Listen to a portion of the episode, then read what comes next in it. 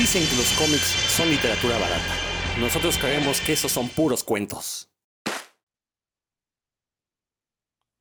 ¿Qué tal? Bienvenidos a una emisión más de Puros Cuentos, este programa dedicado a toda la cultura ñoña, en particular los cómics, pero no le hacemos el fuchi al cine, al teatro, a la literatura, a lo que sea que tengan que ver con, con cuestiones freakies, nerds, ñoñas. Yo soy Rodrigo Vidal Tamayo. Me da mucho gusto estar de nueva cuenta con ustedes después de una, eh, una ausencia, pero ya vi que estuve bien, estuve bien cubierto y creo que el mejor programa de esta nueva temporada, pues es el único donde yo no he estado.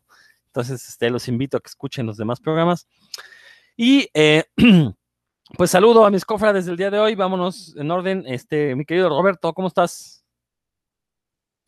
Excelente, muy bien, mi querido Rodro. Buenas tardes a todos ustedes y a nuestro auditorio, ya listos aquí para educarlos con un programa de puros cuentos. Exacto, esa es la, la- actitud y esa es la palabra que deberíamos manejar todos y cada uno de los programas. Héctor McCoy, ¿cómo estás? Ah, discúlpame, doctor Héctor McCoy, perdón. Así es como apareces. Hola amigos de Puros Cuentos, eh, ya estamos aquí de nueva cuenta. Muchas gracias a todos por el apoyo del programa pasado, todas las cartas que nos llegaron a la gerencia. Este, les agradezco como no su apoyo. Pues aquí estamos. Exacto, pidiendo que ya no regresara yo, pero bueno, se fregan porque pues, pues aquí estoy. y Dan, Dan Ruiz allí muy bien acompañado por este, justamente eh, eso que escuchan, pues es la voz de la nueva jecamada de, de puros cuentos, así que venga, échale Dan. Sí, estoy aquí rodeado de las fuerzas básicas de, de puros cuentos. Están, se están preparando para el futuro. Ya aquí está mi hija leyendo, leyendo su libro junto a mí, porque hoy vamos a hablar de cosas relacionadas con la escuela y los libros. Y pues aquí está bien apuntada para el para tomar el relevo cuando generacional cuando sea necesario. Exacto, porque ustedes no lo saben, pero pues ya estamos nosotros más cerca de la tumba que de la cuna. Entonces, pues sí, en cualquier momento nos, nos- el, colesterol, la reuma, la artritis nos da ahí un tramafat y pues vamos a acabar en una zanja o algo. Entonces ya es bueno tener este, la generación que, nos vaya a reemplazar una vez que nos vayamos. Y bueno, como bien dijo Roberto y como bien dijo Dan, el día de hoy tenemos un programa dedicado a, eh, eh, a la educación, con, aprovechando que esta semana se reiniciaron las clases con esta nueva normalidad estas clases en línea que pues no han hecho más que poner en evidencia las eh, diferencias económicas que hay entre las distintas comunidades en el país. La verdad es que es muy triste, por una parte, ver gente que pues sí se las está viendo la- negras con esta cuestión de las clases en línea. Eh, eh, por otro lado, gente como que con poca empatía diciendo que sí, que si le echas ganas, pues todo se puede. eh, cuando la realidad es que es un poquito más complicado todo, ¿no? Pero bueno, vamos a darles algunos cómics que tratan el tema de, de la educación, eh, ya sea a partir de la relación maestros-alumnos, a partir de la enseñanza, básicamente se vale todo lo que tenga que ver con educación. Incluso por ahí alguien, si, si se nos da la gana, pues vamos a hablar de Hombres X, a final de cuentas es un cómic que tiene que ver muchísimo con una escuela, con, con enseñanza, entonces pues perfectamente tiene cabida en este programa. Y le voy a dar la voz a Roberto Murillo. A ver, Roberto, tú que eres aquí el experto en cómics. Ah, que ustedes no lo, bueno, a lo mejor no lo saben, lo hemos repetido hasta la saciedad en este programa, pero Roberto da charlas de, acerca de, de el cómic como promotor de la lectura y obviamente le da muchísimo valor al aspecto educativo del cómic. Entonces, bueno, yo creo que la intervención de Roberto pues va a ser bastante interesante como lo son sus charlas. De hecho, diste una el día de ayer, digo, cuando la gente escucha esto no saben, perdón, el día de antier, nosotros estamos grabando en domingo 30 de agosto y el viernes 28, o el jueves fue el jueves 27. Bueno, ahorita tú me dirás, Roberto, diste una charla precisamente sobre el tema de eh, la promoción de la lectura a través del cómic, no una charla en línea. Eh, así es, mi querido Rodro, pues muchas gracias. Llevo ya unos 8 o 9 años tratando de, de llevar la lectura, pero a través del cómic, no nada más en las escuelas, sino en general, aunque la, en las escuelas pues ha tenido muy buena recepción, tanto por los alumnos como por los maestros, ¿no? Efectivamente, el viernes se transmitió eh, a través de la Noche de Museos, que es a nivel nacional, este, una charla, fue muy breve, fueron 20 minutos, únicamente se mencionaron por ahí unos títulos, ¿no? Son los tiempos que nos dejan por ahí eh, estas instituciones. Pero bueno, no nos vamos a clavar en eso, vamos a hablar un poquito de, de, lo que nos interesa, que son los cómics. Y efectivamente, bueno, en México, sobre todo, pues el cómic ha sido muy importante para la educación, ya que a principios del siglo pasado, pues la alfabetización de las personas no era algo que fuera generalizado, ¿no? Y el cómic ayudó mucho en este sentido, ¿no? El cómic que aparecía en los diarios y posteriormente el cómic que aparecía ya eh, en formato de, revistita, ¿no? Los pepines, los paquines, etcétera, etcétera, tuvieron mucho que ver con que la gente aprendiera a leer. Precisamente de ahí surge la idea para empezar a promocionar la lectura, a dar charlas, etcétera, a través del cómic, porque así fue como yo aprendí a leer, ¿no? Yo recuerdo que de niño veía a mi mamá leyendo sus lágrimas y risas, y pues de repente los tomaba y me causaba curiosidad. Ella comenzó a comprarme cómics como El Hombre Araña, por ejemplo, y de ahí yo no sabía leer, no sabía descifrar las letras, sin embargo, a través de la secuencia de los dibujitos, pues podía entender lo que ocurría en la historia. Y a partir de ahí es que nace mi curiosidad por saber qué decían esas letras, ¿no? ¿Qué es lo que estaba diciendo el hombre araña en esos globos de texto? Y es cuando decido eh, echarle más ganas para poder aprender a leer, ¿no? Entonces el, el cómic siempre estuvo muy ligado a mí y en esta parte de mi educación también. Y bueno, pues lo que hice en las escuelas precisamente fue meter un proyecto a través de salas de lectura, donde les decía que yo iba a promocionar la lectura, pero a través del cómic. Eh, obviamente al principio pues hubo un poco de incredulidad, ellos pensaban que iba yo a llevar el hombre araña, Batman, Superman y que con eso les quería yo meter la lectura a los chavos y pues nada que ver.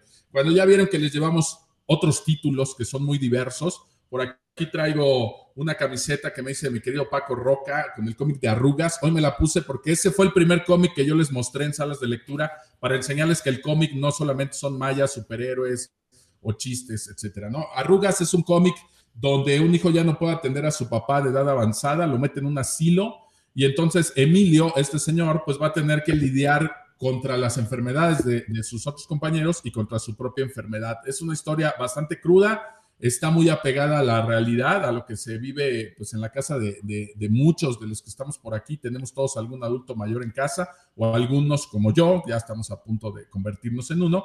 Entonces este cómic pues te va dando pues estos trancazos de, realidad, ¿no? Te va mostrando cosas que a lo mejor pues, ni pensabas que, que le pudieran ocurrir a otras personas, ¿no? Y a partir de aquí es que les enseño que la lectura pues se puede dar a través de los cómics y no únicamente de los libros. Y de ahí, bueno, pues nos podemos ir mucho más, ¿no? He usado el cómic no nada más para fomentar la lectura en diversos títulos, he usado adaptaciones literarias, como la Metamorfosis de Kafka, ilustrada por Peter Cooper, por ejemplo, las adaptaciones de Lovecraft o de Edgar Allan Poe, que aquí en México tenemos unas que son bastante, bastante buenas, son cortitas, pero son muy buenas. Y de ahí, pues me toca meterme a CEP en la selección de libros y me tocó elegir algunos títulos para que entraran en bibliotecas escolares, ¿no? Y uno de esos pues fue Arrugas de Paco Roca, entonces afortunadamente anda por ahí en las escuelas. ¿Cómo funciona este rollo de promocionar la lectura? Pues es una trampa, ¿no? En mi caso yo lo uso como una trampa. Normalmente a los chicos si tú les das un libro, pues tienen cierta resistencia a leerlo. En cambio les das un cómic, una novela gráfica y pues automáticamente ven los dibujitos y lo empiezan a ojear y si les llama la atención los dibujitos, pues se clavan en el cómic. Es lo que hago con Mouse. Nunca en la secundaria un chico me ha dicho, este, oye, ¿me puedes prestar un libro de la Segunda Guerra Mundial? Porque quiero aprender sobre ese periodo, ¿no? Eso nunca me ha ocurrido y seguramente nunca ocurrirá, pero en cambio, leen Mouse y pues ya aprendieron, ¿no? Acerca de la Segunda Guerra Mundial sin saber que es una trampa.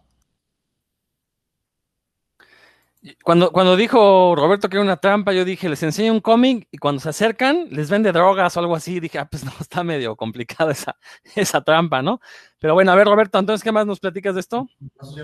Bueno, pues a partir de ahí los profesores, los alumnos, todos comienzan a darse cuenta que efectivamente el cómic pues, se puede usar para tratar diversos temas y que podemos agarrarlo en un aspecto educativo. Y bueno, tomé un ejemplo de ti, mi querido Rodro cuando yo te conocí al inicio, andabas tú por ahí en el Centro Cultural Martín, eh, junto al Rock Show, dando una charla sobre ciencia y cómics. Y precisamente yo andaba con esta inquietud de ver qué más podía hacer con los cómics. Te escuché, escuché el título en el que estabas basando tu charla y pues me puse a investigar un poco para ver si podía llevar la ciencia a través de los cómics también en las escuelas. Me di cuenta de que sí, por ahí mi querido Rodo después escribió unos textos para una revista que es Comicase y pues obviamente eso me sirvió como punto de partida para poder hablar de ciencia también en las escuelas, ¿no? Entonces, la verdad ahí en ciencia, pues tomas como pretexto a Superman, por ejemplo, para hablar de densidad de la materia, o tomas a Magneto para hablar de electromagnetismo, de levitación, etcétera, o tomas a Kitty Pride para hablar lo mismo de densidad de la materia, de los átomos, de desplazamiento, etcétera, etcétera, etcétera. Y cuando tú le explicas a un chico en la primera ley de la termodinámica con un personaje como Goku de Dragon Ball, y tú le dices, bueno, ¿cómo está formando la Genki Dama? Ah, pues todos le están prestando energía, todos los del planeta le prestan un poco de energía y pues forma esa bola inmensa de poder, ¿no? Y ahí le enseñas que eso es energía potencial o acumulativa. Y cuando se la lanza a su enemigo, esa energía potencial o acumulativa se convierte en energía cinética porque va en movimiento. Y cuando explota contra, contra el enemigo, se convierte en energía calórica, ¿no? Entonces, si tú le explicas la ley de la termodinámica con este ejemplo a un chavo, la próxima vez que vea en su examen pues no se va a acordar a lo mejor del libro, sino del personaje, lo va a relacionar y va a decir, ah, claro, energía, ¿cuántos tipos de energía? Cinética, potencial, eh, etcétera, etcétera, ¿no? Entonces es una herramienta muy padre porque pues nos va dando esa liga entre lo que les gusta a los chavos, algo que les es cercano y la parte educativa que tiene por ahí la escuela, ¿no? Y aquí en México pues hemos tenido una historia bastante rica, por ahí en los ochentas, eh, principios de los ochentas, hubo una colección muy buena de cómic coordinada por Paco Ignacio Taibo, que ahorita, bueno, pues ha recibido muchísimas críticas, pero en aquel tiempo realmente era un visionario porque se dio cuenta que podía explicarnos historia a través del cómic. Se hicieron unas ediciones padrísimas, la verdad.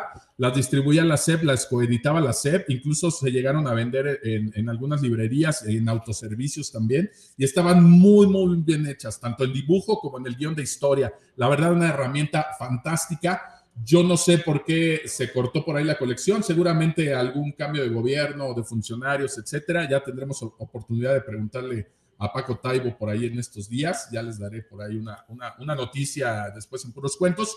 Pero bueno, era una colección muy padre y se tuvo esa iniciativa aquí en México. Por favor, vamos a recordar que en Argentina y España, pues esto ya existe. El cómic educativo o implementado dentro de las escuelas lleva muchos años, ¿no? Aquí en México nos hemos quedado un poquito atrás entonces, esto que hizo Paco Taibo a inicio de las 80, pues era una muy buena iniciativa. Por ahí, con el paso del tiempo, eh, inicio de los 90, pues hubo por ahí alguna que otra cosilla de, de cómic educativo, pero aquí estamos hablando de cómic que se hizo expresamente para explicar un tema en las escuelas, ¿no? Y yo uso el cómic también para fomentar la lectura y es cómic que no está concebido para usarse en una escuela, si no es un cómic que trata una temática general, una biografía, una autobiografía o de cualquier otro tema que se puede usar en las escuelas para fomentar la lectura, o los superhéroes que no están hechos para la escuela, pero que los podemos usar para explicar algún concepto científico, por ejemplo, ¿no? Entonces ahí podemos encontrar todas estas ligas y la verdad es riquísimo, es vastísimo poder usar el cómic en este sentido. Y pues yo los invito a que se acerquen. Eh, Rodro Vidal, pues también sabe mucho de esto de ciencia y cómics. Encontrarán todavía sus textos por ahí en unas comicasas, creo que andan en, en, la página web. Les vamos a dejar la liga por ahí más adelante. Pero para que vean de qué manera se puede usar el cómic en las escuelas y que no necesariamente tiene que ser un cómic que nos quiera enseñar algo, ¿no? Porque precisamente si hablamos de literatura, pues la literatura que más nos enseña no es la de superación personal, sino aquella que no pretende enseñarnos nada realmente, ¿no? Y lo mismo suele suceder con los cómics. Los que no tienen esta pretensión de educarnos, pues suelen ser los que más los que más aportan, ¿no? Y he encontrado muy buena recepción tanto de los chavos como de los maestros. Bueno, quería empezarles hablando un poquito de esto porque precisamente pues es lo que hago, entonces a mí Ahora, en vez de traerles algunos títulos, pues les estoy haciendo como estas recomendaciones generales para que puedan usar los cómics. Si tienen ustedes chavos en su casa, hijos, hermanos, primos, etcétera, pues acérquenle los cómics y se van a dar cuenta que es una gran, gran, gran herramienta para fomentar la lectura y no van a encontrar ninguna resistencia en ello. Por supuesto, hay que seleccionar qué títulos les vamos a, dar, ¿no? No podemos darles por ahí los sensacionales de chambeadoras ni, ni nada de estos. Hay que seleccionar qué tipo de cómics les vamos a acercar y pues les aseguro que van a estar encantados con su lectura, ¿no? Toda, tienes toda la razón, Roberto. Eh, creo que este enfoque que tú le has dado a, traer a los chicos a la lectura, como no queriendo, más bien como no queriendo traerlos, sino más bien como tú dices, no, esta trampa, ¿no? Les, en realidad les hablas de cómics y ya como que es la consecuencia lógica el que se acerquen a leer, ¿no? Es algo similar a lo que yo con actividades de divulgación de la ciencia, cuando también le hablo de ciencia a la gente, no llego y les digo, les voy a hablar de ciencia, más bien empiezo a hablar de algún tema cotidiano y pues a la a media plática, chino, se dan cuenta de que era algo científico, ya es demasiado tarde, ya no se pueden ir. Pero este, efectivamente, Roberto, creo que es una labor muy, muy interesante, muy loable lo que haces. Este, tu charla del día viernes ya está disponible para compartirse en YouTube o en algún sitio. Está a través de la red de, museos de aquí de Tlaxcala, por ahí les vamos a compartir la liga. Es una charla muy breve, ¿eh? me, limitaron a 20 minutos, solamente son unos títulos por ahí, se los voy a poner en la, en la página de, puros cuentos, se los voy a dejar por ahí para que si le quieren echar un ojo. Es una probadita, tiene un poquito de antecedentes de cómo inician los cómics, para que vean que los cómics pues, no son para niños, ni, ni, puros chistes, ni nada de esto, ni tampoco iniciaron con superhéroes. Y luego de los antecedentes mencionamos algunos de los títulos que se pueden usar para fomentar la lectura, ¿no? Por ahí les vamos a poner la, liga, porque esa sí está en línea. Y bueno, me habían preguntado ya mucho por alguna charla que estuviera disponible en YouTube. La verdad no he grabado ninguna completa. Y pues aprovechando que la red de museos ya lo hizo, pues les vamos a dejar esta charlita breve de 20 minutos por ahí. Excelente, excelente, Roberto. Ya le daremos, por supuesto, muchísima promoción en, las redes sociales de Puros Cuentos. A ver, mi querido este, doctor Héctor, te toca a ti. A Dan lo dejo al final porque Dan es educador, entonces yo creo que él pues va a tener una visión muy, muy este, interesante. No, ¿por qué te ríes, Roberto? Este, Héctor, pues si es educador, hombre, no porque le vaya a la América, no quiere decir que no sepa, sí sabe. De hecho, es como el, es como la excepción que confirma la regla del Dan, ¿eh? O sea, es el único americanista culto que conozco. Entonces, te venga, ah, venga, te venga, Héctor. Eh, y no, no, niego,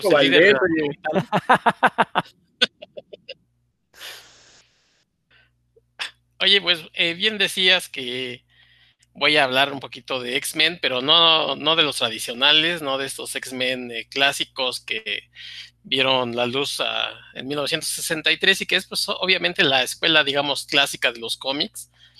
Eh, con el profesor Javier, pues haciendo las veces del mentor de los, los mutantes que salen alrededor del mundo, a excepción obviamente de los malignos, sino les voy a hablar de una serie que creo que pasó un poquito inadvertida porque pues aquí no se publicó, entonces este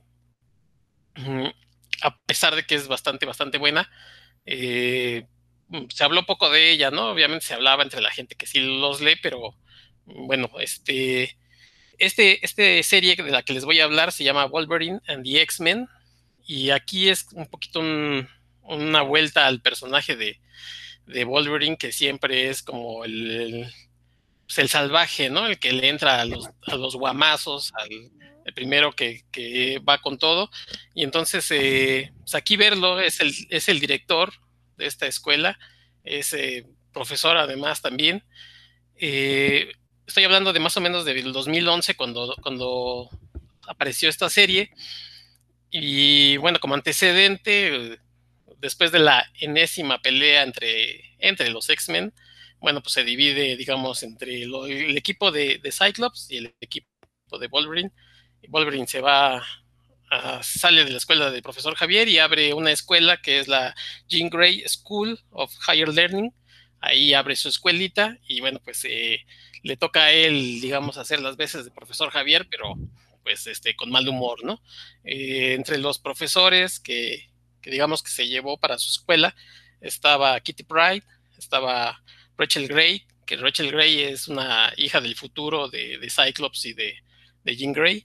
Eh, Guthrie, que eh, es hermana de Sam Guthrie de Cannonball, que, probablemente vean en estos días en esta película de los New Mutants. Bueno, pues ella es hermana de, Sam. Eh, obviamente estaba, este, estaba Iceman, creo que de hecho en esa época Kitty, Pride y Iceman como que tenían un romance que después eh, pues no pasó nada porque resultó que Iceman era gay, entonces bueno. Eh, también estaba pues el mejor de los X-Men que era Beast y eh, un personaje que se llama Dup, que, no sé si ustedes lo, ubiquen. Dup es una especie como de, de moco. pegajoso este de los...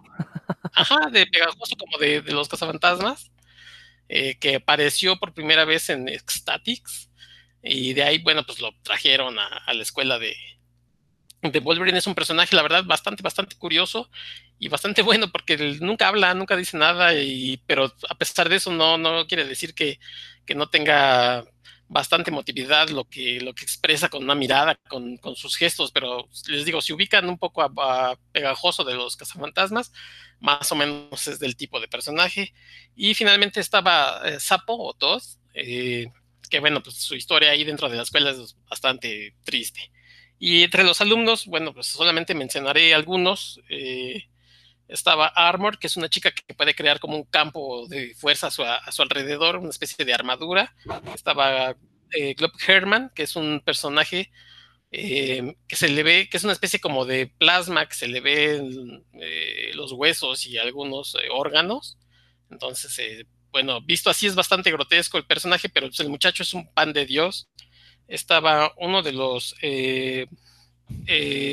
se llama Brew, que es, digamos, como un alien, parecido a los alien, pero pues de, X-Men, que curiosamente este Brew tenía como mucha inteligencia, ¿no? A diferencia de los, de los demás que, que son como una especie de colmena, una especie de, de avispa con cucaracha, con alien. Este Brew era bastante inteligente. Eh, también estaba Quentin Quire, eh, personaje venido de, de las épocas de Grant Morrison y este Frank Whiteley. Este chico que trae como el cabello rosa. Y eh, Kid Gladiator. Kid Gladiator es el hijo de Gladiator, de, de los personajes estos cósmicos, eh, de los Starjamers. Eh, del de. em, es, digamos, el personaje parecido como a Superman, pero pero de- digamos en fuerza, ¿no? Este, entonces su hijo viene a la Tierra pues, a tomar clases porque pues, para él es como un castigo. Y bueno, la serie la verdad es que duró poco, entre comillas, duró 42 números del 2011 al 2014 y la verdad es que la interacción entre los personajes era bastante, bastante eh, simpática, era, era como más de comedia. El, escritor principal er- fue en toda la serie fue Jason Aaron. Jason Aaron que bueno, pues ya ha demostrado su calidad no solamente en, en, los cómics de Marvel, sino también en, cómics eh, propios, por ejemplo, este en Vértigo tenía una serie Sculpted que, es buenísima, este y tenía también eh, eh, acompañantes en, el arte a Chris Bacalo y a eh, Nick Bradshaw. estos dos dibujantes, bueno, se llevaron casi toda la serie, pero también había por ahí eh, eh, dibujando la serie Ramón Pérez, que ha salido en Spider-Man, que tiene un estilo muy clásico, Giuseppe Camuncoli, que también ha estado en Spider-Man, eh, Pepe Larraz, que últimamente ha salido en X-Men. La verdad es que es una serie bien, bien, divertida, precisamente por este tema de que Wolverine pues, es el director, profesor mal encarado, mal geniudo, pero pues quiere darle a estos chicos que además no son la primera clase, ¿no? O sea, no son nuevos, sino que ya son de clases avanzadas. Eh, por eso eso de higher learning. La verdad es que son chavos, bueno, pues a lo mejor desconocidos para la mayor parte del público, pero por lo mismo creo que son maleables a, a, a que se van desarrollando sus personajes. Si ustedes tienen chance de, de leerla, probablemente por ahí encuentren números que tengan que ver con crossovers, que nunca faltan en Marvel, que de pronto se van cruzando con otras historias, pero la verdad es que eh, a lo mejor desechando esos cuatro o cinco números que tienen que ver con esos crossovers, lo demás, la verdad, está bastante, bastante entretenido. Si por ahí le pueden echar el ojo, este Wolverine and X-Men, eh, se van a llevar una agradable sorpresa. Probablemente lo que tenga ya es que con tantas cosas que han pasado en X-Men, pues mmm, tendrían que, leer, bueno, no leer, sino entender como que de dónde venía el relajo, pero como les digo, básicamente se habían peleado entre X-Men y pues, Wolverine se fue a abrir su escuelita. Y ese es el motivo, ¿no? Por el que están eh, eh, abriendo una nueva escuela uh, en honor a Jean Grey, pero bueno, este, lo demás, la verdad, bastante entretenido y son de esas series que por aquí pasaron eh, de noche pues, porque simple, sencillamente no las publicaron.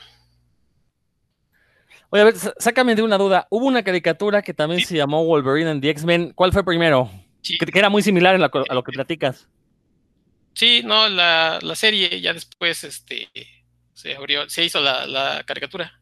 Aunque primero fue entonces el cómic y después la caricatura, que no, no era básica la, la, idea, pero sí era como Wolverine. No, bueno, el... yo vi pocos episodios, pero no, no era, el, no era lo mismo, o sea, tenía como una base de, de idea, pero sí, no, no era lo mismo. Si recuerdo la caricatura, o sea, Wolverine sí era como el maduro, pues, del grupo y, y lideraba una horda de, de, adolescentes medio darquetones, ¿no? Que estaba Rogue, estaba, este, no sé si estaba Nightcrawler en la caricatura, pero eran como más jóvenes que Wolverine, ¿no? Entonces, no, no, o sea, creo que sí hay cierta relación entre que Wolverine en la caricatura pues era como el, el mentor de todos esos chavillos, ¿no?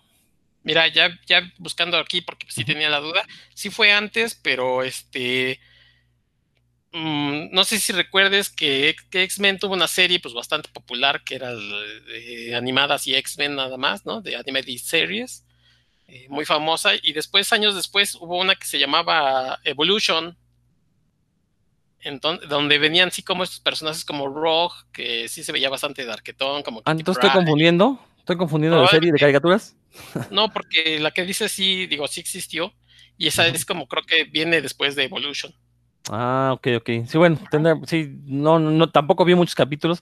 Pero bueno, oye, este cómic, este, ¿cuántos números fueron en total? Son 42 números. O sea, fue una serie O sea, bastante extensa, ¿eh? Sí, sí, sí, digo, no, tampoco son 100, pero pues sí, sí se los avientan rápido, porque la verdad es que está entretenida, está divertidona. Este, y los trazos, digo, de los dibujantes, pues son bastante buenos. Es un, es todo, el, toda la serie tiene dibujantes bastante buenos. Digo, el, el único problema, como siempre, con X-Men es que efectivamente pues tienes que conocer un montón de trasfondo para entender quién es cada personaje, ¿no? Porque no creo que se paren a explicar desde el número, en el número uno quién es cada quien, ¿no?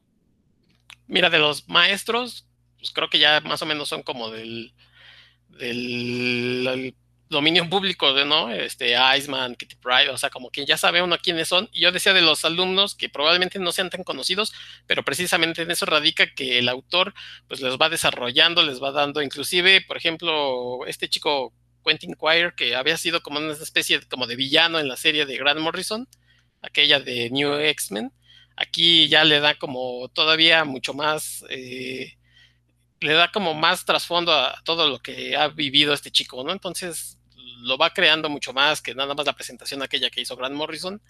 Te da chance de conocer a los, sí, a los chavos, o sea, mm, si leen, si le vas entrando, pues vas conociendo estos personajes que, que venían siendo relativamente nuevos en otras series y como que no se les daba tanto enfoque, porque ya sabes, son de estos personajes que crean que, que poco a poco van siendo como de relleno si se habla de ellos, pero como que los buenos siempre son como los clásicos. Exacto. Dan, ¿algo que quieras comentar? Sí, cómo no. La verdad es que me, me entusiasma escuchar esta descripción que hace Héctor por varias razones. La primera es porque me remite precisamente a New X-Men de Grant Morrison, que es una serie que me gustó a mí mucho, que se, que se enfocaba bastante al- al- a los estudiantes y a la dinámica que tenían entre ellos, como de high school, de high school, eh, de bachillerato gringo. Eh, y, y sí, no sé si, si esté tan buena como la describe Héctor, pero de veras que sí dan ganas de, de verlo. También dice, cuando al inicio, cuando dijo que era Wolverine y la escuelita, yo eh, imaginé un crossover con la escuelita de la Academia de Ambrosio y se me hizo muy chistoso, ¿no? Pensar Algo así. que Wolverine era como el maestro Wallace, así, ¿no? Que llegaba vulgarcito. Oye, pues a- en, en esa escuelita había un mutante, porque pues la pájara Peggy. No sabemos qué era, entonces, pues sí, algo parecido. Y la verdad es que. Sí, Y sí, sí, Chabelo también por es que, Jason Aaron pues, es garantía, o sea, el, el tipo sabe hacer bien buenas cosas. Este, no sé, yo mm, dudaría en como en decirles, ay, esta serie de Jason Aaron sí es mala, mala, malísima, ¿no? Por lo menos es entretenida, o sea, si no es profundísima, por lo menos es entretenida. Excelente. No, pues muy buena recomendación. Yo sí le voy a echar un ojo porque justo en la semana tenía ganas de leer algo de los Hombres X y pues no conozco esta serie, entonces a ver, habrá que echarle un- una mirada. Mi querido Dan, ¿tú con qué nos vas a deleitar? Ah, yo tengo ah, varios. Primero, este, quiero hacer, hacer el, el episodio de la nostalgia, porque lo que platicó Roberto de lágrimas y risas me, me hizo recordar que yo eh, aprendí leyendo en, en- pues, mi hermano me enseñó a leer en unas vacaciones de verano, que yo era un, un chamaquito ahí de, de muy pocos años, yo creo que tenía alrededor de cuatro, y, y, y mi abuelita leía de lágrimas y risas, entonces Ahí yo lo encontraba por ahí botado y, y me acuerdo que la primera saga completa que me leí fue una que se llamó Cárcel de Mujeres, ahí en, en Lágrimas y Risas, yo como de cinco años, debe haber sido una, seguro que mis padres están muy orgullosos de eso. Este, eso uno. Y luego, da- recomendar antes de que se me olvide, porque es buenísimo, un capítulo muy chistoso, muy chistoso, perdón, de Teen Titans Go, en el que Robin siempre es bien serio, ¿no? Y, y él, él como que les da las clases serias a los otros Teen Titans. Y ese día ya se hartan de él y, él también se harta de ellos, de que no le hacen caso. Y entonces le cede la batuta de la clase a los demás, ¿no? Y cada uno de los otros Teen Titans empieza a dar sus clases y a explicar el, diferentes fenómenos del mundo desde su perspectiva y obviamente explican pura tontería porque pues, no, no tienen los conocimientos que tiene Robin, eh, pero ellos bien serios, ¿no? Porque en su papel de maestro, cada uno con, con, un, con su ropa diferente de cómo ellos se imaginan que tiene que ir vestido un maestro y demás. Y ya saben, bueno, ustedes, no sé si les gusta Teen Titans Go, pero ya saben que en, en bien pocos minutos hacen un relajo que puede ser o una tontería o algo verdaderamente chistoso, ¿no? Y en este a mí me pareció muy, muy chistoso ahí. Rastréenlo, se van a divertir con ese episodio. No recuerdo el, título del episodio, pero pues es el día que, que los, los otros toman la, la palabra y dan las clases. Y ya en cuanto a recomendaciones, traigo dos. Una es una serie que me, que me gusta muchísimo. Este, espero que la conozcan. Se llama Deadly Class de Rick Remender y Wes Craig, que empezó a publicar Image Comics en 2014 y continúa, aunque parece que ya la- la- el último volumen va a salir este año, o va a empezar este año, que es el volumen 10. Hasta ahorita se han publicado, le llaman 10 volúmenes, ¿no? Que son pues como las, la- la- los arcos, los arcos dramáticos. Y así bre- brevemente, el, como el de, de qué trata, es un bachillerato de, de internado, que es, es oculto, es así como subterráneo, que en realidad es una escuela de asesinos eh, bastante cara, a la cual las organizaciones y familias criminales más prominentes del mundo envían ahí a sus chamacos a, a que se capaciten, por decirlo así, en formas de matar, intriga y otras habilidades necesarias para, para su desarrollo como, como cabezas de crimen, de bandas criminales, y así se puedan insertar en el mercado laboral, ¿no? En el futuro. Eso eh, a lo mejor suena muy, muy cuadrado, así como lo estoy diciendo, pero es una serie que es súper dinámica. Yo creo que es una de las, de las cosas más importantes que tiene, es la que uno empieza, los números, empieza uno y termina y dices, ¿qué, qué? ¿por qué tan rápido? No? Aquí le falta, eh, le faltan páginas, pero no porque uno crea que, la historia quedó mal, ¿no? Sino porque quiere saber más de inmediato. Ah, me faltó decir que está ambientado en los 80. eh, y bueno, conforme van va avanzando la historia en el tiempo, también van avanzando, va avanzando la década, ¿no? Entonces, este, no recuerdo exactamente cuál, porque hace mucho que leí el volumen 1, pero supongamos que estaba en el 83 y, y más adelante ya pasan de grado, están en el 84 y demás. Sé que hubo una adaptación a la, para la televisión en, el, año pasado por Fox, pero la verdad es que no la vi, no, no tengo la menor idea si es buena, recomendable o no. Ahí sí no tuve oportunidad de, verla. Y, pero sí es muy, muy recomendable. Eh, tiene como var- varias cosas que por las cuales eh, a mí me atraen. La primera son los personajes, que son los protagonistas. Marcus es un, un chico que fue a ese internado. En realidad es como un becado, él- a él nadie le está pagando la. la ¿cómo, se, cómo se dice? El- La colegiatura. Está pagando como, nunca he pagado en mi vida la, la colegiatura, ¿no? las de mis hijos sí las pago, pero pues, eh, como nunca pagué colegiatura, pero este, nadie le está pagando la colegiatura a él y no sabe ni por qué le dieron chance de entrar, ¿no? Él, él, la- no hemos llegado al final del arco, pero mi hipótesis es que está bien chiflado y que tiene, o sea, le ven todo el, el potencial para ser un asesino de masas, ¿no? Por eso es que lo, tienen ahí. Eh, y sí, él, tiene como que su, lo que atrae de él es, es eso, ¿no? Que su mente viaja de, piensa de forma muy rara y va de un lado a otro, está bastante pirado y ese es, ese es uno de los protagonistas. Está Saya, que viene de una familia de yakuzas y obviamente está toda tatuada, es una hija japonesa eh, que misteriosa, como la ninja, ¿no? Del, del grupo. En la, estoy hablando del volumen 1 porque pues como han sido muchos volúmenes, pues han apa- aparecido muchos personajes, pero bueno, Willy, que es un, un hip hopero, un negrillo hip hopero, echa relajo, este, que, que se junta con Marcus desde el primer día, se cae muy bien. María, que es, ella es la, la que es que mexicana, ya saben que algunos gringos y me entristece incluir a Rick realmente en, esta, en este grupo, pero creen que los mexicanos y los españoles somos lo mismo, entonces María va por ahí vestida con su traje de, de flamenquita y con la cara pintada de, de, de calavera, porque pues, todos los mexicanos nos pintamos la cara de calavera, ¿no? Todos, este, todo el año es Día de Muertos en México. ¿No? Ajá, y nos vestimos como flamencos, entonces está, está muy raro ese personaje, pero bueno, ella es heredera del, de un cártel de, de, drogas, ¿no? Pues como tiene que ser. Está uno de la mafia rusa, está una, una Darky, ahí experta en venenos, está un, uno que es el experto en los manejos financieros y en los fraudes. El director de la escuela es un el típico oriental misterioso que es Master Lin, pues, que tiene un montón de habilidades que nadie le conoce y obviamente lo ven como un viejito ahí sin chiste, pero que tiene todo un montón de, información y de habilidades ahí para, para someter a los chamacos que se quieran poner al brinco.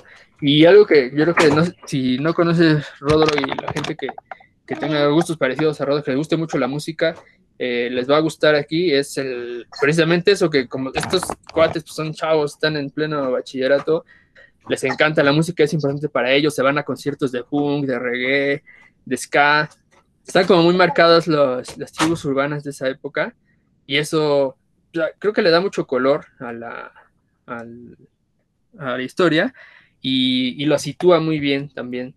Eh, cuando se van a conciertos son épicos, eh, el slam así se siente, hasta se siente uno lleno de sudor ahí cuando, cuando están esos, los chavos ahí. Hay varios conciertos en los que han, asistido y se pone, la verdad es que el, arte está, muy bien cuando llegan ahí, de verdad es que uno se siente ahí. También, bueno, otra parte que es el, dibujo, lo único, así como pero que le pongo es que como que todas las, caras se parecen de alguna forma en, la distribución de la distancia de los ojos y la nariz y eso, pero de ahí en fuera es, es impresionante especialmente en las escenas de acción, cómo maneja la disposición de la página y de las viñetas. Y esa, la línea, ya saben, del manga que parece que vienen corriendo hacia ti o que les da mucha... Y de veras que uno cree, cuando es una fuga, uno se siente que va corriendo, ¿no? Con ellos, con el, con los malosos eh, por, eh, persiguiendo, cuando es al revés, cuando van ellos persiguiendo, o bueno, cuando ya están en el combate, porque hay muchísimas peleas, se imaginarán en una escuela de asesinos, la cantidad de peleas que hay, eh, también son muy, muy dinámico y con una narrativa que deja clarísimas las acciones. también de repente hay alucinaciones y llena las hace unos collages ahí padrísimos de, que, que, lo ponen a uno en el estado mental en el están los personajes. Eh, las onomatopeyas son parte de la, de la historia, bueno, de, la acción más bien. no las ponen, no, no aparece nada más ahí por, como para representar un sonido, sino que sí que, dan una intención de movimiento y, y, van de acuerdo con el tono de lo que están marcando, los encuadres. Las, escenas de acción son magistrales, así, yo creo que no, no se me ocurre otra palabra. Eh, esta historia comienza en la escuela, pero se va a diferentes lugares, inclusive, incluido en México, llegan a México, a Japón, eh, pues porque se, en algún lugar, en algún momento tienen que salir, no digamos que de vacaciones, pero tienen que salir del, del plantel. Eh, hay muchísimas, las cantidades de recursos narrativos que maneja Rick Remender también me, me impresiona. Eh, flashbacks, de repente escribe, narra con poesía, que ya saben, esto muy, muy, muy visto, que el, que el texto se contrapone con lo que sucede en, los dibujos. Esto lo hace muy bien, con una poesía muy, muy, ¿cómo? No, no así, no es una poesía jalada que solo lo vas a entender si te gusta, te gusta este tipo de lectura, sino una, una poesía muy directa que, escribiría un adolescente pues, de, de, esa, de esa edad, valga la redundancia, muy, muy cruda, ¿no? Muy cerca de las emociones. También de repente leemos diarios de algunos de los personajes, entramos en, las alucinaciones que están viviendo, eh, también el manejo de, la, de las vueltas de tuerca que tiene que, las traiciones eh, y las apariciones de personajes que se mencionaron hace un montón y, pero, y de repente entran eh, causando sorpresa, son, lo maneja muy bien Rick se ve que es un plan que, que tenía desde un inicio y, todo va teniendo sentido, ¿no? también, dado que siempre se, siente una, se siente el peligro, ¿no? porque pues están, a cada uno de estos, aunque estén en, en un bachillerato, pues, todos ellos tienen una familia, una organización criminal detrás de ellos que los respalda o los persigue, y el peligro se siente a cada momento. Este, también ha, habido muertes de personajes eh, protagonistas que, que, desde el volumen 1 uno se queda con, uy, aquí nadie está, nadie está salvo, ¿no? Cualquiera se nos puede ir en, un, al final del arco. Entonces, esto es una historia muy, muy, a mí en realidad me gusta mucho, me, me emociona leerla, me, me, genera inclusive adrenalina o, pena, ¿no? Cuando han pasado cosas verdaderas desgracias también aquí. Y también, y se ha visto enriquecido con personajes nuevos a lo largo del, de, la, de los 10 volúmenes y con las dinámicas de la escuela. Hay veces que nuestros, los personajes protagonistas están en muy buena posición, eh, en cuanto a respeto y popularidad, y a veces están hasta abajo y, otros personajes suben, eso también le da mucha dinámica a la lectura. Entonces yo la recomiendo amplísimamente, ahora que, estamos, que dijimos, no, regreso a clases, ah, pero este es la, este es el, el que quiero recomendar, ¿no? Deadly Class, aquí está publicado en México, lo publicó Panini, no sé hasta qué volumen vayan, pero yo vi que cuando salió la serie en, en Fox, Panini se puso a, luego, luego manos a la obra y, Deadly Class salió en, de hecho a lo mejor estaba saliendo desde antes, pero salió una edición especial con la portada de los, con los, los actores y actrices de la serie. Y pues bueno, está, si, si no la, la conocían, en, Panini casi cada semana está poniendo ofertas en, en su página para que le den una vuelta. Ayer había tres, comprabas tres y te regalaban uno, si no me equivoco, del, los que había. Entonces no está, no está nada mal. Y pues esa, esa sería mi, primera recomendación de, en cuanto a algo relacionado con la escuela, esta escuela de asesinos, que, los va a poner bien, pero bien, este, bien, bien llenos de adrenalina. ¿Cómo la ven? ¿Ustedes la conocen?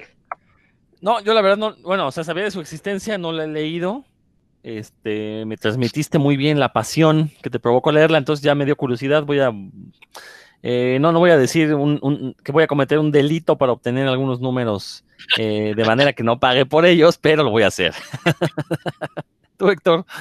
Sí, yo igual, la verdad es que son de esas cosas que uno compra. Yo sí lo compré, compré el primer trade de, de Panini y pues ahí está la pila de cosas por leer. Este, sí me llama la atención y bueno, pues eh, que lo recomiende también Dan, pues la verdad es que voy a tratar de sacar, de quitarle como 100 cosas que tiene encima y echarle una leída por fin. Muy bien, pues Dan. Y las escenas, me recordó mucho, perdón que te interrumpa, pero me recordó mucho así como cinematográficamente a, a las escenas a Doberman o a lo mejor Trainspotting, la, la primera secuencia de Trainspotting cuando va corriendo Renton por la calle con, el, con la música de Iggy Pop, así más o menos me, es lo que me transmite las escenas de, acción de, de Deadly Class, así son muy, muy, muy efectivas en ese sentido. Y, y tú, Rodro, ¿qué nos traes? Pues fíjense que eh, a mí me costó un poco de trabajo encontrar algo, sobre todo porque esta semana estuve algo ocupado, pero gracias a ti, Dan, pues me recordaste un manga de eh, Junji Ito, un autor que ya hemos mencionado aquí en, Puros Cuentos con anterioridad. Junji Ito, el creador de eh, Uzumaki y Gyo, eh, mangas que ya se han publicado en México y uno de... Del poco manga que llego a leer, creo que Junji Ito es lo que más me gusta. Es un autor de terror bastante efectivo, muy con tintes Lovecraftianos y que logra, tiene un dibujo también bastante explícito. Eh, y, justamente me recordaste este cómic, un tomo de él que se llama The Dissolving Classroom, o en español, el salón de disol, pues no sé si sea disolvente o en disolución. Eh, es una de sus obras más, más recientes, que, realmente toca de refinón el tema de la escuela, porque de, son seis capítulos en total los que conforman este, este tomo de Dissolving Classroom, y realmente solo en el primero se desarrolla como en un ambiente escolar, ya después de eso se, pasa a ambientes urbanos, a la ciudad y, ambientes callejeros. Pero lo, quería mencionar porque a últimas fechas Junji se ha vuelto bastante popular entre los fanáticos del terror, lo cual me alegra, porque la verdad siento que es un autor que merece más reconocimiento del que tiene, sobre todo más reconocimiento fuera de los que suelen leer mangas, fuera de los otakus. Eh, aunque hay que ser sinceros, y creo que esta obra no es de sus mejores, este, de, las mejores que haya logrado, vaya. De hecho, Junjito ya había abandonado un poco el terror, se había decantado a hacer historias de gatos. Eh, y con esta, bueno, no, no, eh, no, sé exactamente si con esta historia es con la que haya regresado al terror, pero sí se siente como que ya su mejor época de hacer cómic de terror como que ya pasó. Eh, básicamente esta historia cuenta la, este manga, perdón, cuenta la historia de dos hermanos. Uno de ellos es el que va a la escuela y es un chavo muy raro porque se la vive pidiendo perdón a todo mundo, así, o sea, te acercas a él y te, pide disculpas, ¿no? Entonces, esto es muy raro, uno no sabe por qué. Eh, de repente, a una chica, pues le pica mucho la curiosidad, pero este, tampoco es, eh, es el pretexto para que vaya y le hable luego, luego, sino que un día saliendo de la escuela, se topa una niña medio diabólica que la empieza a amenazar con que le va a chupar el cerebro. Entonces se saca de onda y aparece este chavo y le empieza a pedir disculpas y le dice que es su hermana la que lo está atacando, que pues tiene algunos problemas. Y bueno, no voy a contar más de la historia. Esta es la, típica atmósfera rara que siempre maneja Junjiito y que creo que es una de las cuestiones por las que me gusta mucho, como que de repente eh, altera la realidad de maneras muy sutiles, muy surrealistas. Eh, y lo cierto es que, bueno, empiezan a pasar una serie de cosas de repente descubrimos cuál es el problema que tienen estos dos hermanos. Hay algo ahí que no les quiero arruinar la sorpresa por si lo quieren leer. Pero en algún momento eh, llega una maldición al pueblo donde están y la gente se empieza a disolver, así a derretirse de la nada. Em, empieza como una eh, enfermedad, como una gripa con fiebre, con tos, y de repente la, empieza, la gente se empieza a disolver. De ahí el nombre. De hecho, este, esto de el, Dissolving Classroom, en, realidad se llama, la, serie se llama, la, serie disolvente, así se llama, The Dissolving Series de, de Junjito. Pero decía, no es de sus mejores obras. Digo, el dibujo de Junjito es muy bueno, él es muy explícito, es muy grotesco. Si ustedes quieren ver dibujos verdaderamente gore, pues la obra de Junjito es para ustedes. La cosa es que a nivel historia, como que ya dejó un poco la cuestión surrealista, la cuestión cósmica, este, sí, de horror cósmico, la cuestión Lovecraftiana, como que ya se quiso decantar un poco más por la creepypasta. De hecho, cuando lo leí me, recordó mucho a, las creepypastas porque el, el hecho de que salgan personajes adolescentes muy acartonados, que todo se cuente como el rumor de que hay una pareja de hermanos que llegaron misteriosamente a un pueblo y, justo donde van, pues empieza a aparecer esta enfermedad que disuelve a la gente, ¿no? Entonces, tiene mucho este toque de, historias de terror dignas del Internet, que la verdad es que, eh, pues son contadas las que valen la pena de las creepypastas, y como que Junjito, eh, bueno, eh, por uno el tufo a, a creepypasta y por dos, el hecho de que en algún momento revela el origen de la maldad y vamos, es un origen muy conocido para los occidentales, se han visto el exorcista, se han visto mucho del terror estadounidense, pues va por ahí la explicación de la maldad, ¿no? Como que ya no le echó cerebro, como que se le hizo fácil, pues vamos a poner eh, como el malo de la, historia, pues al más malvado de todos, ya con esto estaré dándoles una pista de a quién se refiere. Y a pesar de que el dibujo es una maravilla, como siempre, la historia sí deja mucho, mucho que desear. Entonces, más que nada, quería mencionar en este programa, no como recomendación ni como anti-recomendación, simplemente para que se den cuenta de cómo un autor que uno puede considerar su favorito, pues de repente puede tener traspiés, de repente puede ya como perder un poco el toque, lo cual es perfectamente normal, ¿no? Este, no, no, no todos los autores se pueden mantener en, en, el punto más alto de su carrera. Ya lo platicaba en algún programa anterior con, la, con Paco Roca, uno también de mis autores favoritos, y que sin embargo sus últimos cómics yo los he sentido un poco flojos, un poco, este, eh, mm, ¿cómo se dice? Cuando, cuando la gente está eh, de, acuerdo con ellos mismos. O sea, como este... Mm, ahí se me fue la palabra. Bueno, ahorita me acuerdo. Ya ven mis problemas de memoria, Eso, complaciente, autocomplaciente. Lo siento muy autocomplacientes. Bueno, en el caso de Junjito, yo creo que se siente ya un poco harto de, escribir estas historias tan enredadas de terror a las que nos tenía acostumbrados. Y como que ya se le hizo fácil, pues, hacer una historia que sería perfecta en una de las películas gringas de terror actuales, ¿no? Me refiero a estas sagas como El Conjuro. E, esta historia de, de Dissolving Classroom creo que quedaría perfecta si la dijera James Wan sería un exitazo, ¿no? No porque a mí me gusten, pero es el tipo de terror que a la gente le está gustando ahorita y bueno, pues yo no soy nadie para, para decirles qué les debe gustar y qué no. Entonces, pero bueno, eh, digo, al final de cuentas, tiene el dibujo de Junji Ito, vale la pena. Insisto, si a ustedes les gusta el dibujo grotesco, el, el dibujo explícito, la sangre, las vísceras, todo esto, pues lo van a encontrar. Por ahí tiene unos dibujos también, este, eh, muy demoníacos, también muy, muy bien hechos, ¿no? Pero la historia, creo que, y creo que coinciden mucho las críticas que leí en internet, que sí la, ponen como una obra menor en, en, la obra, en el opus de, de, en el corpus, perdón, de, de Junji Ito. Y bueno, esperamos que esto no sea más que un tropiezo y, y en el futuro Junji Ito nos siga deleitando con, con su horror Lovecraftiano, que creo que es la razón por la que muchos nos hemos convertido en sus fans, porque logra captar las atmósferas de H.P. Lovecraft y esta cuestión de eh, el lugar insignificante de la humanidad ante pues horrores desconocidos y cosa que aquí no encontramos, ¿no? En el Dissolving Classroom, que insisto, tiene que ver con este tema que estamos manejando hoy, pues únicamente por un capítulo y por el nombre, pero realmente después de ahí ya, este, después del primer capítulo ya se sale de esto. ¿Tú ya lo leíste, Dan? Sí, lo leí y coincido mucho con, tu punto de vista. Y bueno, yo mi experiencia con las lecturas de Junji Ito sí van, eh, sé, que, sé que maneja mucho este horror en el que no hay explicación y, y, es como el, que, el más padre, pero también tiene también bastantes historias de esto que le llaman horror corporal, que son como deformidades y cosas raras que le podrían pasar a un cuerpo humano este, dibujadas y le quedan muy bien, son espantosas, pero que, que, no, digamos que dramáticamente o en cuanto a narrativa no, no, es lo mejor que tiene, ¿no? Y creo que este, esta historia cae, cae en esa parte, ¿no? Está mucho más centrada en el horror corporal, como en, ya cuando la gente se empieza a derretir, la forma en la que lo, lo, lo dibuja, sí está, está asco, ¿no? Está así, muy, muy feito, por decirlo así.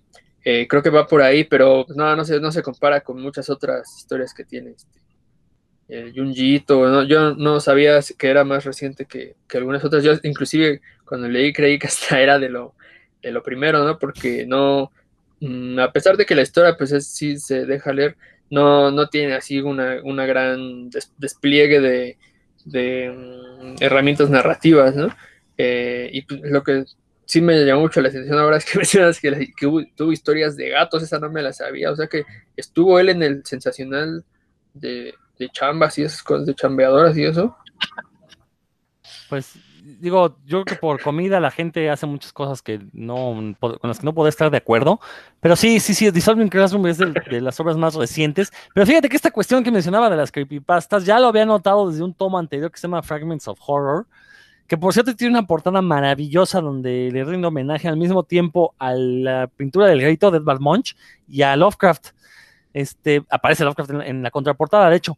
Este, es una recopilación de historias que también cada una es una creepypasta en sí, ¿no? Ya como que, te como bien mencionas, ¿no? Se va más por el lado del horror corporal que del horror atmosférico, que era lo que nos encantaba de su, de su obra temprana. Y pues bueno, insisto, ¿no? Creo que no todos los, los, autores se pueden mantener en un punto alto, en algún momento tienen que tener, da, dar el bajón. Creo que Junji ahorita está, esperemos que pueda recuperarse, esperemos que, que no sea ya la, se vuelva lo, lo, normal, porque pues va a ser muy triste, ¿no? Ver que, que un, mangaka que ha sido reverenciado por su, su cómic de terror, pues termine, como dije, ¿no? Termine haciendo básicamente películas de James Wan, ¿no? El conjuro y esas cosas, ¿no? Eso no me gustaría. Héctor, ¿quieres comentar algo? Sí, fíjate que yo no lo conocía, o sea, yo no conocía este, este tomo. Y ahorita me puse a, buscar algunas imágenes y sí, efectivamente me apareció esta que dice Dan, donde pues, un rostro se está como derritiendo, se le ven los ojos saltones. La verdad es que, eh, no, le, no le huyo como a estas imágenes. Eh, de vez en cuando sí me gusta como el gore y, y ver este, cómo explotan los, las caras y los cerebros y, y, demás. Pero este, yo la verdad es que después de haber leído el, los tres volúmenes de Uzumaki, como que creo que me, me hastió un poco el arte de este, de este cuate. O sea, sobre todo en esa historia donde repite una y otra vez y otra vez lo de los espirales y otra vez y, y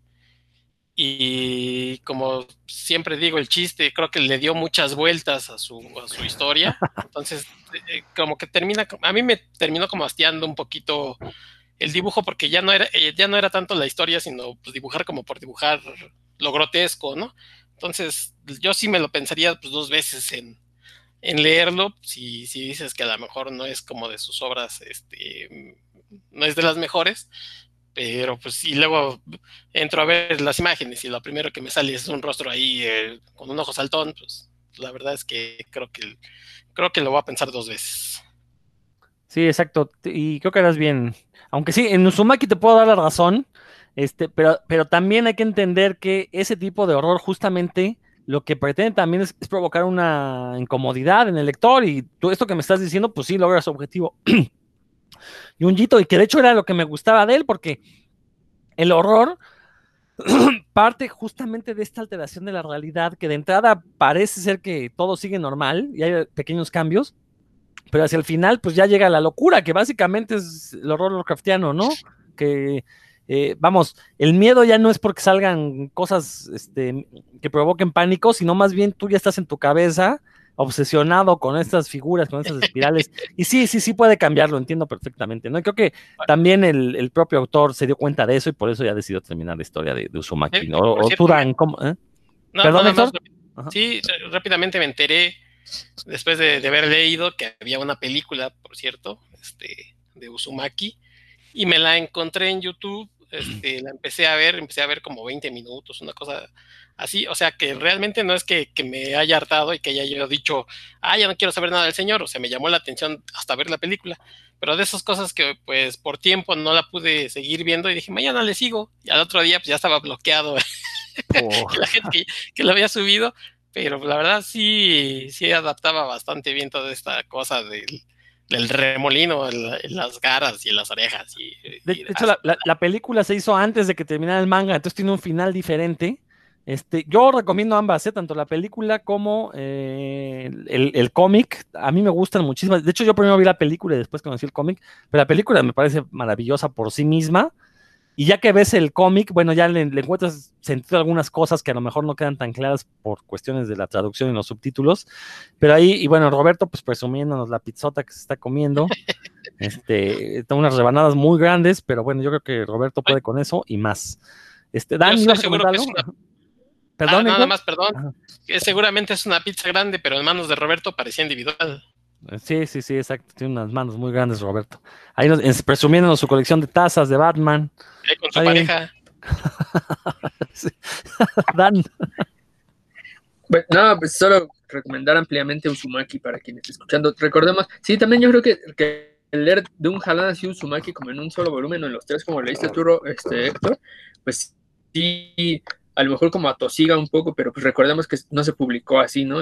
originalmente, entonces le daba chance al, lector como de digerir, por decirlo de una forma, el, capítulo previo y, ya después volver al, pueblo este.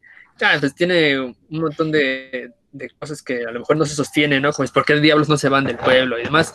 Eh, a la primera, hasta que lees el, final que, que, plantea en la novela gráfica, ¿no? Que no es, no, digo, no, pues es tan fácil como... Cualquiera puede mudarse cuando quiera, Dan, o sea, es muy sencillo, ¿eh? Pues Oye, pero sí llega el punto de que, parece telenovela mexicana de esos de infierno chico, ¿cómo es? Pueblo chico, infierno grande, así, entonces, pues nada.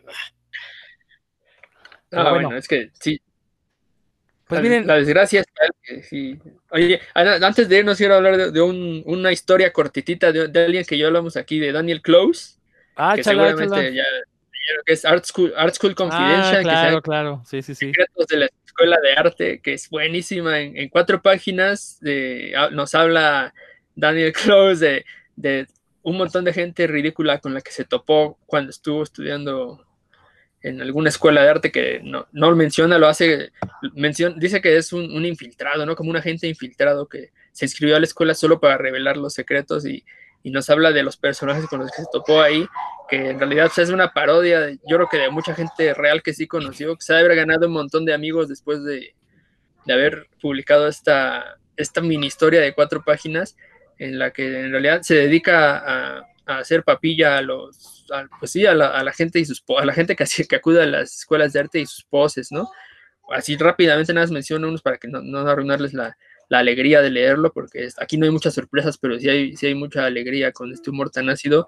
Está el maestro que, que, les recomienda, bueno, primero que, es freelance, ¿no? que no, tiene otro, otro, un trabajo fijo como artista y que pues, está de maestro nada más porque por digamos que el salario seguro y a ver si se liga una alumna, ¿no? Ese es uno de los arquetipos que, que maneja. Está el, los alumnos flojos que, presentan cualquier cosa como proyecto, nada, más pues, porque justificando que todo es arte, ¿no? Eh, los maestros que, no se esfuerzan en, que no se arriesgan más bien en criticar realmente, ayudar a los alumnos a mejorar, sino que nada más a todos les dicen, ah, esto este, va muy bien, siga usted en esta dirección. Eh, ¿Qué les parece, compañeros? Y todos, sí, sí, sí, va, está muy bien, sigue usted en esta dirección. Acá, eh, ese es otro y uno más. Eh, vamos a, estoy aquí tengo abierto el archivo. ah, claro, este es, que este es, este a mí me tocó vivir lo que son, en, en, México son las escriñoras, ¿no? Pero bueno, aquí no son las escriñoras, que son las, las, las, señor, las mamás, que sus hijos ya crecieron, tienen mucho tiempo libre, pues van y se inscriben en una escuela de arte para, se va a pasar el rato, aunque a lo mejor no, no tengan tanta vocación y a mí me tocó en mis en varios talleres y escuelas que he estado eh, convivir con gente así no sé si la verdad es, es, muy muy divertido se recomiendo ampliamente en unas cuantas páginas y en unas cuantas viñetas van a ver un desfile de, de arquetipos de estudiante y de profesional del arte que ustedes si han convivido con con artistas, o al menos han ido a alguna presentación, dirán, ah, a ese yo lo he visto. Así, pues, en realidad es, eh, va directo al grano y, es muy divertido, se lo recomiendo ampliamente. Salió en la número 7 de la revista 8 Ball en el 91, pero si ustedes googlean Art School Confidential, está sin necesidad de hacer nada ilegal, está ahí, lo van a encontrar porque están disponibles. Es una historia muy corta y muy famosa de Daniel Close, que nosotros aquí ya hablamos de él en algún momento. Y, que de hecho existe su adaptación al cine, una película del mismo título, Art School Confidential, que eh, sí le mete como estos chistecitos de Dan Close, pero obviamente al ser una película, pues ya le mete una historia de un asesino en serie. Y también es una gran comedia, la verdad es que es la, fue la segunda colaboración entre Dan Close y Terry Swigoff, el director. Eh, primero hicieron Ghost World y después hicieron Art School Confidential. Eh, y la verdad es que eh, también es una película muy, muy hilarante, ¿no? Y como bien dices, Dan, es un cómic, eh, son cuatro páginas, y en esas cuatro páginas, pues básicamente hace una radiografía de lo que es el mundo del arte. También le tira al arte contemporáneo, también le tira este, a estos artistas huevones. O sea, sí, como bien dices, es una crítica a mucha gente que seguramente él conoce y que parte es una crítica que pues sigue siendo válida hasta ahorita, ¿no? De esos mismos personajes, te los sigues pon, este, encontrando, aunque también de repente se pasa de lanza, porque, pues, por ejemplo, eso de tirarle a las señoras que se meten a estudiarte, pues, oye, pues dales chance, ¿no? También no, no, no tienen por qué, este, eh, no, no, por ser grandes ya no van a poder estudiar, ¿no? Pero sí, muy buena recomendación. Art School Confidential de Dan Close, un favorito aquí de este programa. Roberto, algo que quieras ya comentar para, para despedirnos. Bueno, pues yo no les traje títulos hoy, sin embargo, yo recuerdo con mucho cariño las tiras que tenían que ver precisamente con la escuela de Mafalda y de Calvin y Hobbes. ¿no? Me encantaba esa relación de, Calvin y donde a veces se iba literalmente a otro planeta a combatir monstruos espaciales para evadir el rollo que estaba pasando ahí en la escuela, ¿no? O lo que ocurría, esta interacción de Mafalda y sus compañeros con los profesores también era genial, ¿no? Ese Manolito que no sabía absolutamente nada o Felipe que andaba perdido, es simplemente genial. Yo, la manera en que Kino eh, puede plasmar estas eh, situaciones que se viven en la escuela, pues parecería muy fácil, pero la realidad es que, pues ya lo mencionaba aquí Dan con, con precisamente con Dan Klaus, este, no es tan fácil poder sintetizar eso en, cuadros de una viñeta, ¿no? Y, con especial cariño, pues recuerdo esas dos, ¿no? De Mafalda y, lo de Calvin en la escuela, de Calvin y Hobbes. Pues yo creo que también es una muy, buena, muy buena lectura, porque no son nada más chistes, ¿no? La gente a veces ve las tiras cómicas y piensa que son tres cuadritos y cuentan un chiste y se acabó, ¿no? Pero ese nivel de crítica, de sátira, de, burla o, incluso en, el caso de Mafalda, pues llega a ser mucha crítica social, ¿no? Desde la escuela hace crítica de, las clases sociales, hace crítica de, conflictos políticos Y vaya, ya quisieran tener ese nivel de, análisis muchos preparatorianos universitarios que conozco que van a la escuela y pues que para nada, ¿no? Entonces no son tiras pensadas exclusivamente para niños y no son infantiles por el hecho de que sus personajes sean niños. Entonces también les recomiendo mucho que se acerquen a Mafalda y a Calvin y Hobbes. Y, y, también añadir Peanuts a esa lista, ¿no? Charlie Brown, como lo conocimos en México, que también, este, digo, desgraciadamente en México se hizo más famoso por las, a, las omníferas adaptaciones a caricaturas, pero que la tira pues, era un poquito más profunda y estaba a la altura de Mafalda y de Calvin y Hobbes, ¿no, Roberto? Fíjate que no fui tan fan de, de, Snoopy precisamente porque no tuve mucho material a mi alcance, ¿no? Lo que llegaba pues era Mafalda, entonces siempre fui fan de Mafalda. Bueno, Garfield, pero ahorita Garfield pues no tiene que ver con, con el tema que estamos tratando, ¿no? Pero era lo que llegaba.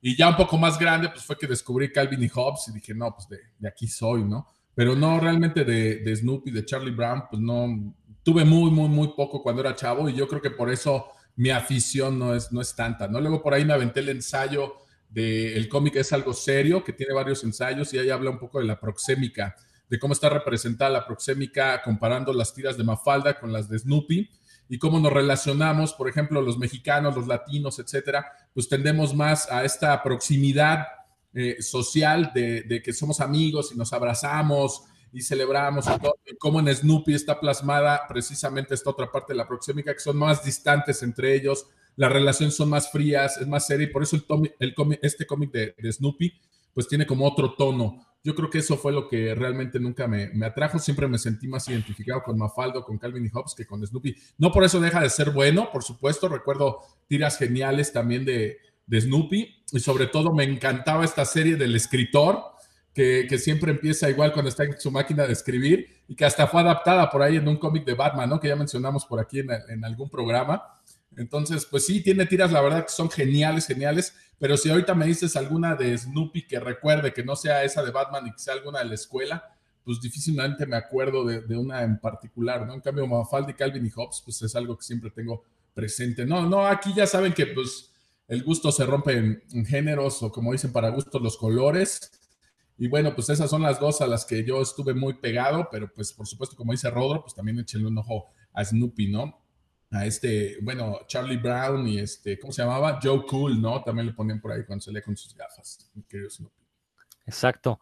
Bueno, pues ya llevamos ya una hora, entonces pues vamos a cortarle, porque si no luego la gente se nos duerme y nos dicen que no nos pasemos de lanza. No, no es cierto, nadie nos lo ha dicho, al contrario, nos piden que dure más este programa, pero pues nuestras voces ya no dan para tanto, ya ahorita siento la garganta cerrada.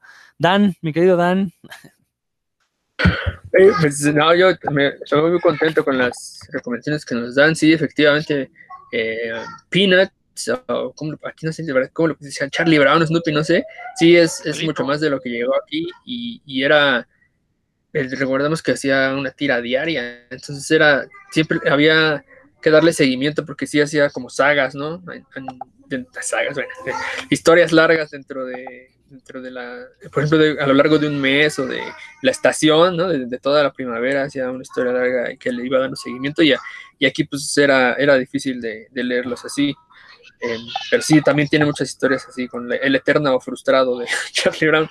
Eh, y pues bueno, así, eh, qué bueno que, que, que, regresamos a la escuela sin importar las, las condiciones. Eh, como bien dijo Rodro, bueno, ya saliéndome del tema de los cómics, pues sí, este, el volver a, en esta forma, como le llaman ahora, la nueva normalidad, ha evidenciado muchas, pues, la desigualdad, eh, también nos ha puesto a, pensar en formas diferentes. Eh, y pues yo tengo la fortuna de tener dos hijos y, y, me, y ver cómo ellos se adaptan mucho más fácil que uno ¿no? a, las, a las cosas. Ya ellos desde el día uno están ya, ellos ven así su escuela normal, se lo, se la llevan con tranquilidad, esperan sus cambios de horario, bla, bla, bla, y uno está el que, yo era el que estaba pensando que si, si se irían a adaptar, si les gustaría, pues en realidad los niños, el, a eso vinieron al mundo, ¿no? Adaptarse, y pues me da, a mí en lo particular me ha dado gusto verlos a ellos y a sus primos, ver que pues, poco a poco tenemos la fortuna de, de, poder tomar así la clase y ojalá que, que más gente tuviera esa, esa posibilidad y pues que, no sé, eh, que en el futuro así sea, ¿no? No, no, no queda más que desearlo.